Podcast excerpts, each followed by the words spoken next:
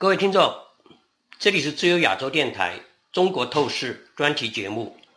我是陈奎德。我们今天要讨论的题目是梅西现象的全球化。我们今天请来的座谈人是夏叶良教授，他是一位经济学家与政治评论家。夏教授，你好。奎德兄好，各位听众好。大家都知道了，最近就是在二零二四年二月四日，在香港举行了一场季前的足球友友谊比赛。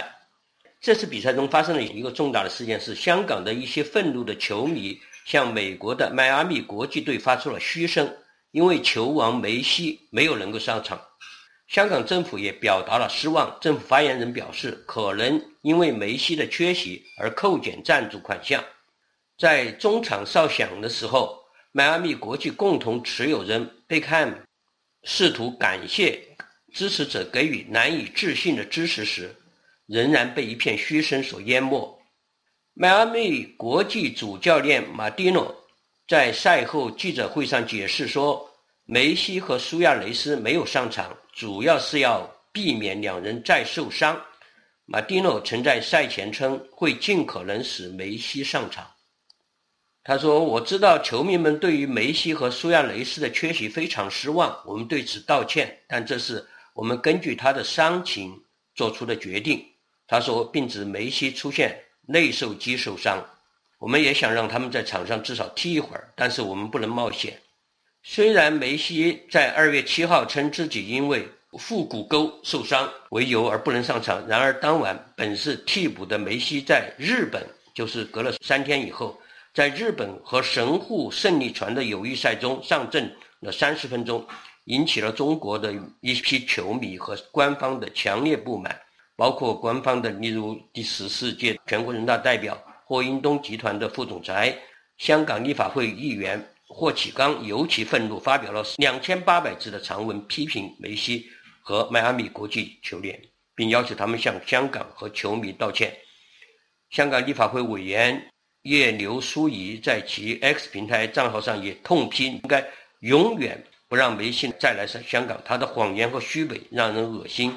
他还说，香港人痛恨梅西、迈阿密国际和他们背后的黑手，因为他们的特意计划好的怠慢香港。等等等等，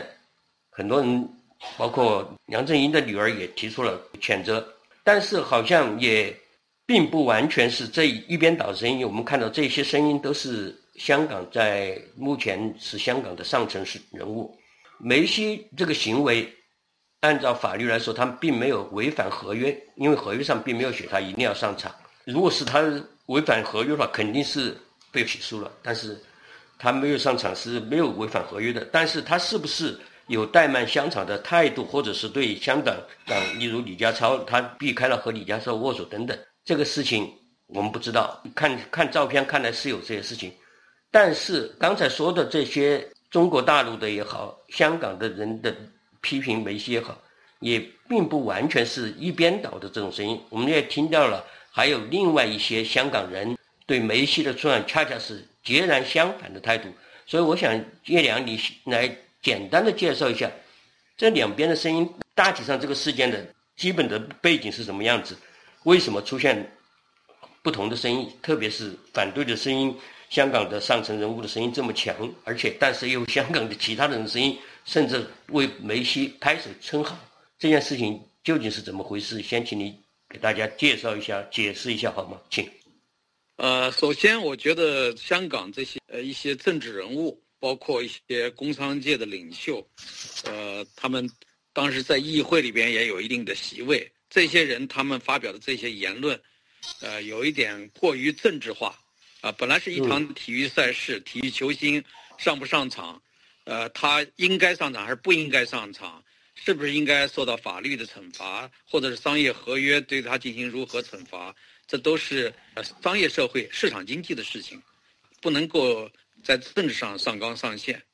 如果要讲对某个政客不喜欢，球员当然有自己的立场和态度。如果哪个球员不喜欢某一个政客，不喜欢某一个政治机构，他完全可以拒绝跟他们呃表现出一种友善的态度。这个我觉得是属于个人自由、言论自由其中的一部分。啊，那如果因为他不想去跟香港的呃特首去握手，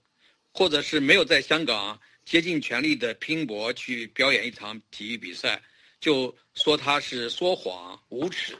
令人恶心。那么这同样的话，是不是可以这么来质问这两位女士呢？我说的是这个，一个叫呃叶刘淑仪，还有一个呢是梁其欣，他们都认为感到恶心。那我问，到底是这个梅西撒谎撒的无耻无底线，还是中共撒谎无底线呢？中共及其外交部、中共的官员这几十年来，呃，尤其是在香港回归呃大陆以来，这几十年里边撒了无数多的谎，有些是公然的践踏法律。对这样无耻的言行，以这种做法，这两位女士有没有表示过愤怒呢？有没有表示感到这些人恶心呢？啊，比如说疯狂的打压香港民意的呃习近平这样的人到香港的时候，他们有没有因为这个人他说谎？他呃行为道德各方面让人恶心的话，就不去跟他见面握手呢？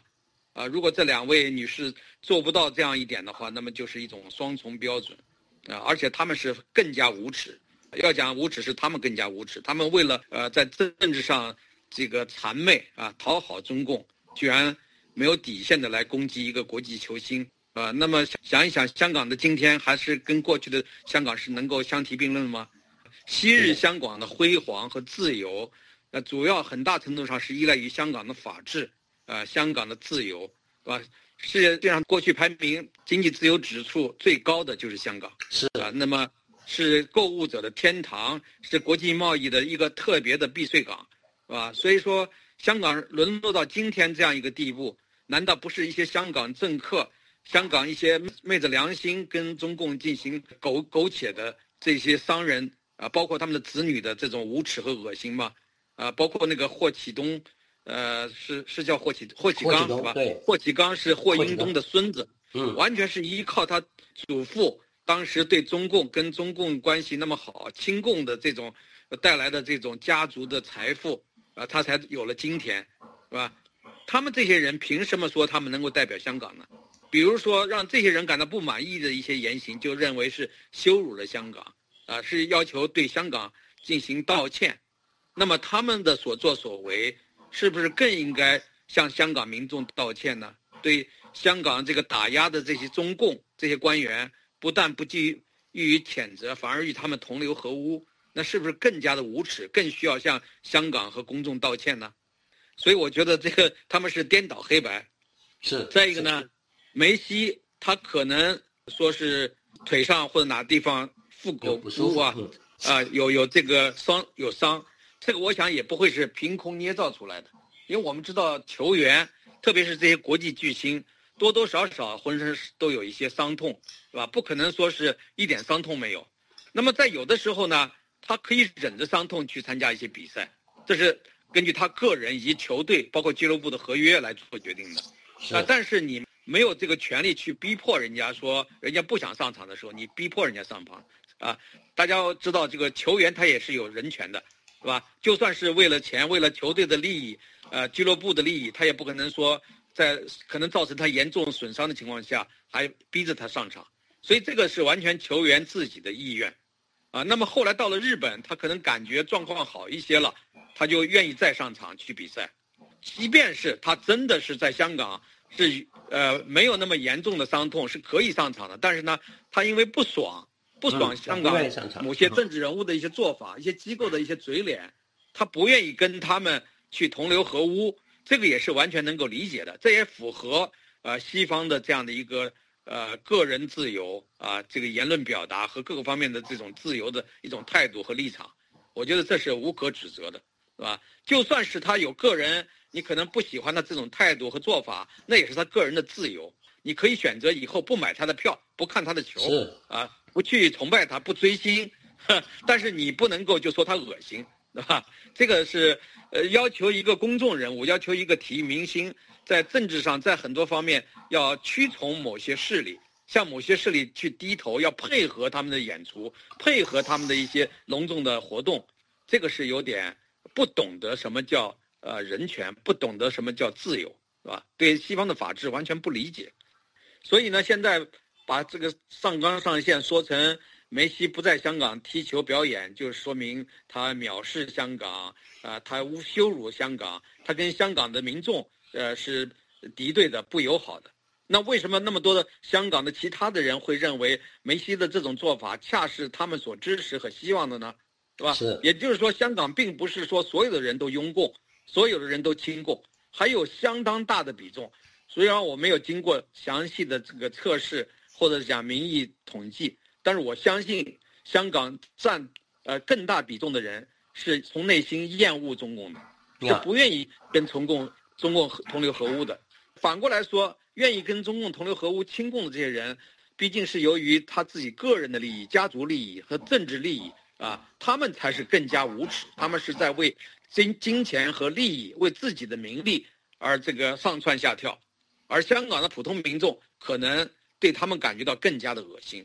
所以说，我觉得他这个他们这几个人跳出来，恰好是等于是自己裸体在表演，啊，让香港人看清他们的嘴脸。是，我觉得岳良这个观察是非常准确。实际上，确实有两个香港，就尤其是在二零一九，刚才说到了，确实不是说是大多数香港人都是在支持官方这种表态的，而相当的人是支持梅西的。这个就是说，大家看。二零一九年那个两百万人的香港人的大游行，就可以看得出来香港人的基本倾向了。两百万人实际上等于倾城出动，因为一个家有有老有小的，能够出动的人有两百万人，都不得了的事情。尤其是香港现在的特首李家超，是恰恰是镇压香港这个 反动运动的罪魁祸首，是呃是主要的警方负责人打手，是中共的打手帮凶，所以。这样的人，他如果想啊以这个香港特首的名义去跟这些明星握手，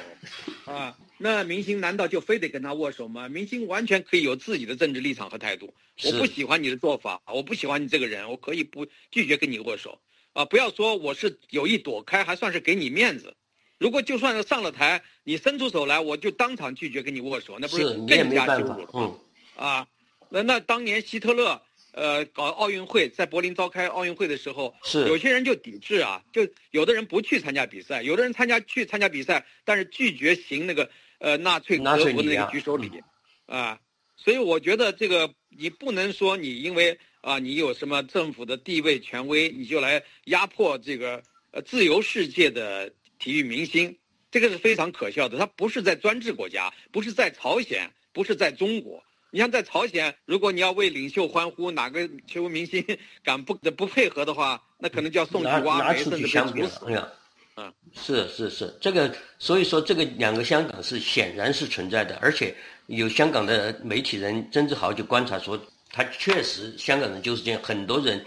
在背后还在拍手称好，而媒体也有所报道，他们是乐观其成，而且是拍手赞好。甚至还有香港人打气，希望梅西到日本可以踢足九十分钟，也相当之奇特了。如果不懂香港人现在香港人的心理，外人可能以为香港人有点病态。那么究竟发生了什么事情？我们知道香港发生了什么事情。现在的香港和二零一九年之前，就是国安法下来之前的香港，是完全两个香港，完全不同的香港。香港现在是连。什么东西都，香港最重要的特征，所谓的国际金融中心、自由港，所所谓它的言论自由、它的自由和法治，全部通通就消失掉了。这这样大一个城市，这样个全世界的第三位的金融中心，就一瞬间就是因为一个人，他是所谓的他认为是有损他的尊严的一本书，就这样就把一个城市给毁掉。你想想看，你说国际上要说呃。撒谎最大的撒谎者是中共，啊，邓小平当年说香港回归之后五十年不变，一百年不变，现在仅仅过去不到二十七年时间，香港已经面目全非，啊，香港从国际自由指数第一名下滑到下面的排名已经不在前十位了，是吧？然后呢，我们看到这个香港的经济水平，呃，人均收入还有法治的环境。包括新闻出版行业的打压，呃，现在香港已经沦落成这个呃中国大陆的一个内陆城市，啊，它的原来的这种优势，这种在国际上的特殊地位已然丧失。所以，到底谁是这样的呃事件的罪魁祸首呢？除了中共的这种呃恶劣行径以外，香港的一些港奸啊，我认为这帮人都是港奸，就是刚才发表这些反对梅西言论的，就是恰恰这些人是港奸啊，他们呃就是可以说是卖身求荣，把香港民众的利益出卖，然后呢为换取了他们个人的名利，换取了他们家族的利益，换取了一些政治利益，是吧？但是呢，他们是有愧于香港。他们是在香港长大的，接受香港教育，得到香港的恩惠那么多，他们现在怎么回报香港呢？啊，他们等于是被一个外来侵占、外来侵占者啊，这个来剥夺香港人的自由权利的时候，他们不但没有阻止，没有利用他们的一些政治身份来阻止，反而配合，死心塌地、心甘情愿的成为中共的走狗和帮凶，所以这些人是极其无耻，不但是要应该遭到谴责，而。而且应该在香港的历史上应该记上他们的详细的言论，也就是说要把他们刻在历史的耻辱柱上。是，我是完全相信这一点。而且，我们就打底了说，梅西就是不喜欢你这个香港特首，就是不要和他握手，又怎么样？他犯了哪条法？是自由世界的一个通常的，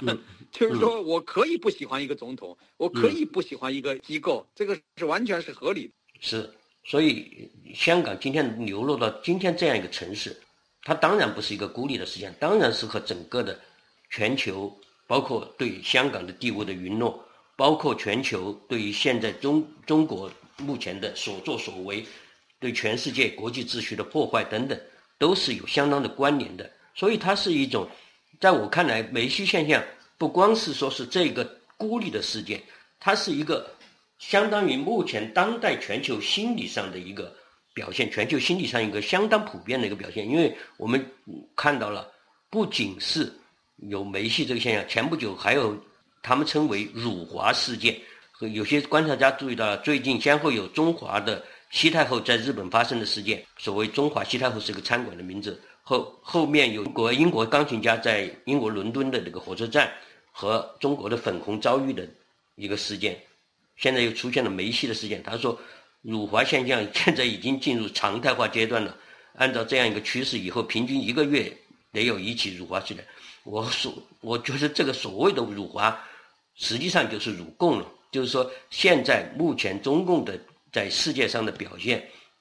包括香港当局听命于中共在世界上的表现，它引来了这一切事件，而且这一切事件在我看来。恐怕是不会有完，它是一个当代的全球现象。大家，我们过去也讨论过了，这个关于英国钢琴家与中国的小粉红在伦敦火车站遭遇的事件，这个我们不不多说了，因为大家都过去都评论过。这个事件有力的解释了当代中国所谓1984年小手板现状在这个洛沙国境境外的碰瓷。更加深刻的事件根源出自一百多年来社会主义、共产主义、集体主义思潮泛滥。无情的洗脑运动和集权政府的肆意打压而演出的一出活剧，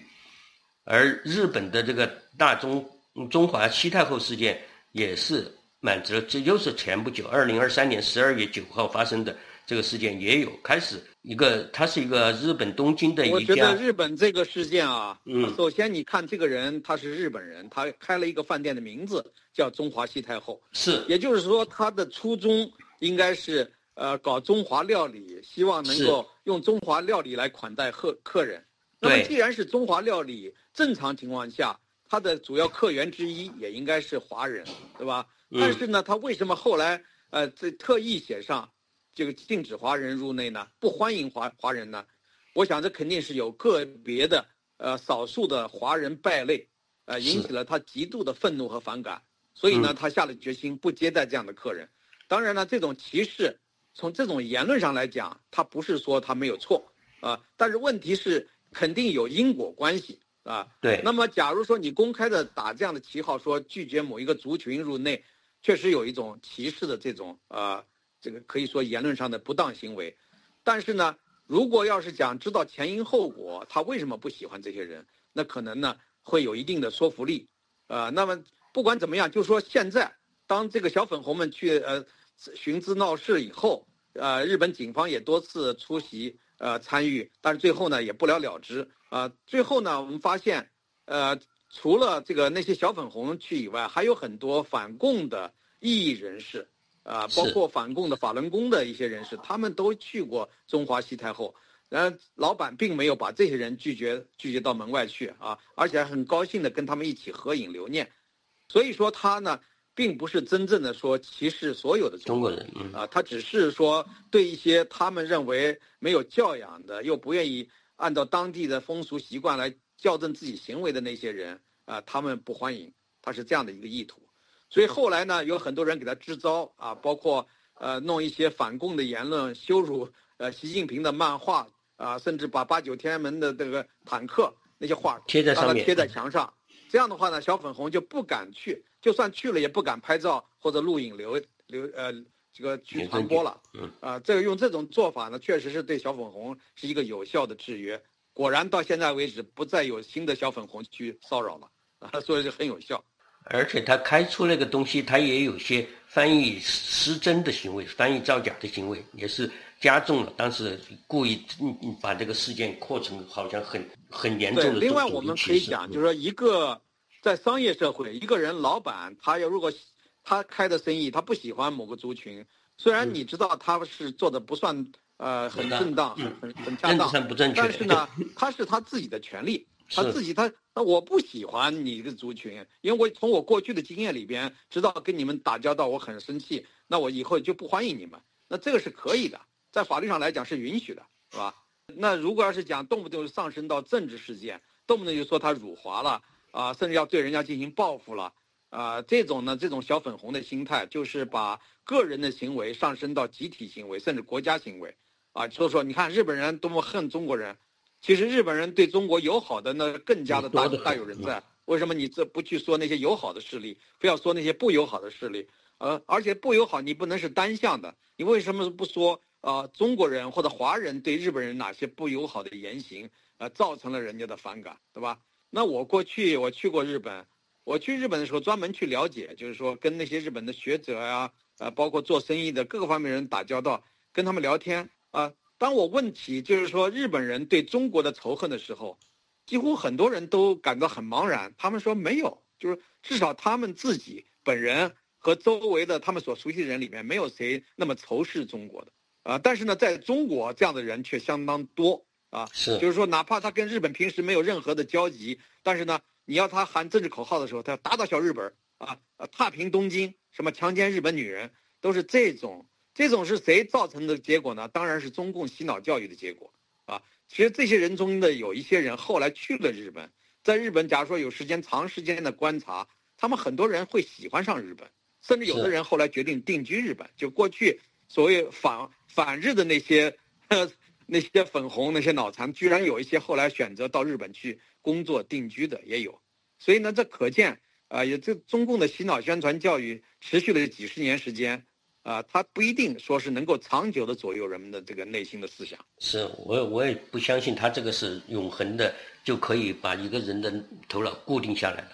是这个整个的国际环境、国际国内的环境都在发生变化。这三件事情，我们刚才谈到的这三件事情，包括梅西事件，相隔都很近，就在最近两三个月之内就连接发生这种事情。其实过去范围远远近，过去也有类似的事情发生，不过最近越来越密集。这些事件的共同特点是一些来自中国大陆的粉红的男女，都是开出以高昂的，要用习近平来说斗争哲学来指控所在国的人或者机构辱华、反中、种族歧视。直至各种资讯使得真相大白于天下以后，这个事实这件事件反而反噬了、反吃了这些斗士，反而坐实了这些斗士，比如旅游就像那个钢琴师事件，斗士的自取其辱，他们自贱自毁人格，使得弄得自己内外都不是人。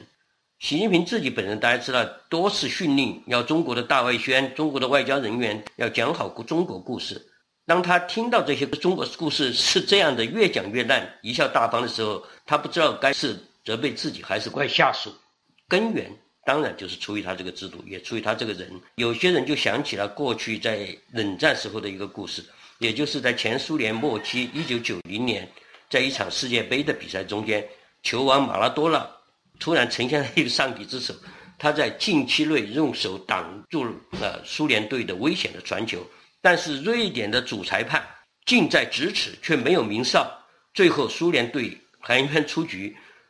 比赛之后，苏联队的中场扎瓦罗夫说：“他说我不相信，就在裁判眼皮子底下，他都会看不见。他只是不喜欢我们的制度。这个当然，就我们客观来说，这个裁判当然做的还是有失公正了。但是这表现了他当时的一种种非常强烈的一种感情，这个也是个事实。对，对，这个我觉得反映了人心所向。你比如说，像法西斯德国，呃，像这个过去那些。”对世界公众呃进行这个大规模屠杀或者是那个羞辱的那些集权啊这个侵略的国家，包括现在普京也是这样做的啊。那么这样一些国家受到羞辱，那是很常正常的事情，不羞辱那才感到奇怪呢。所以当前苏联曾经遭受过这样的冷遇，我相信今天俄罗斯会在各种国际场合都会受到类似的情况也发生，现在的中国也是一样。就是刚才说的三个事件，也是个典型的事件。所以辱共这个事件正在全球频频的发生。它表明，习近平当局、李家超这种香港当局已经到了神憎鬼厌。香港人说的这句话叫“神憎鬼厌”的地步。这正如纳粹政权在三十上世纪的三十年代，虽然由于它的封闭和洗脑，它的国内纳粹还是人气非常旺，但是在世界各国，除了德国人，大家都是遭遇到普遍的恐惧、厌恶和仇恨的。但是我想，当下的习近平政权连在国内的人气很旺，可能这一点他都不及，连纳粹政权都不及了，所以他恐怕比九十多年前的希特勒政权还不如。我相信他现在地位。这些专制统治者从来不去反思自己的所作所为，反而把一切错都归结到别人身上，动不动就对别人进行采取一些报复行为。像当年这个诺贝尔和平奖授予给刘晓波，然后呢，对挪威当局恼羞成怒。不听挪威一再解释，挪威政府说这个诺奖委员会，我们我们没有办法去干预它。但是不管中国还是采取了报复，就是禁止从挪威进口三文鱼。所以那段时间，北京的高级消费场合三文鱼的价格暴涨，而且缺货，这个就是非常可笑的一件事情。但是没过多久啊，等到事过境迁了，中国又开始恢复向挪威进口三文鱼。所以中国这些政政治行为啊，有些报复的行为，就像三岁小孩一样可笑。就像澳大利亚对澳大利亚的关系也是一样嘛，目前也是大家都在估计，都在看北京的外交行为。恼羞成怒的北京当局有可能要实施一系列对梅西的报复措施，因为梅西毕竟是全球大号球星嘛，所以他和中国有些合合约，中国品牌和梅西的那个解约潮很可能会到来。还有阿根廷在三月份他的足球队中国之行是否可能会被取消等等。看吧，看看中共会怎么做。我觉得这次事件啊，恰好可以引出一个议题，就是梅西封谷。梅西封谷呢，表明他明明知道自己的利害得失，他知道这样做可能会给意味着损失很多，有些金钱商业行为、市场金钱的收入方面会有一些损失，但是他宁肯放弃这些，这就说明梅西是一个真正的男子汉，有血有肉，有正义感啊！我觉得他根本不在乎。啊，从你这种专制统治者中，从那些反人类的一些行为中，啊，你希望我配合你，配合你演出，配合你宣传，然后我从你那拿到好处，啊，他说我这样的门儿都没有，是，所以我想我们可以 在这儿打包票，就说梅西事件反映的看起来现在好像是中国大陆还在轰轰的继续的炒热这个事件，包括香港等等，但是这种全球现象还将继续出现在全国各国各地。可以称之为梅西现象的全球化。若干年以后，如果人们再回过头来看北京政权在这一个阶段为捍卫自己的脸面而做的与梅西争夺声誉的博弈，我们看看结局。我绝对相信人们会发现，不是球星梅西因此声誉从此在体育界在全球公众中间扫地，而是北京当局将大大丢脸，丧失信誉。最后信息，力量。对，我觉得梅西将成为我们心目中最伟大的球星，不仅仅是因为他啊出众的这个球艺，更重要他有伟大的人格啊，伟大的人权和这个平等意识。他不向强权低头啊，不去谄媚，不为自己的利益和好处而放弃自己的呃尊严。所以这一点我非常的敬佩他，我觉得是呃二十世纪的二，现在是二十一世纪了，他是横跨两个世纪最伟大的一个球星。对他实际上已经是二十年了，他就是评评价六次足球先生嘛，反正他都是声望最高的了。而且梅西过去在人格上没有任何丑闻，现在中共用这么大的宣传力量来攻击他，不久北京就会追悔莫及的。好的，我们今天就讨论到这里，谢谢夏一良教授，谢谢各位听众，再会。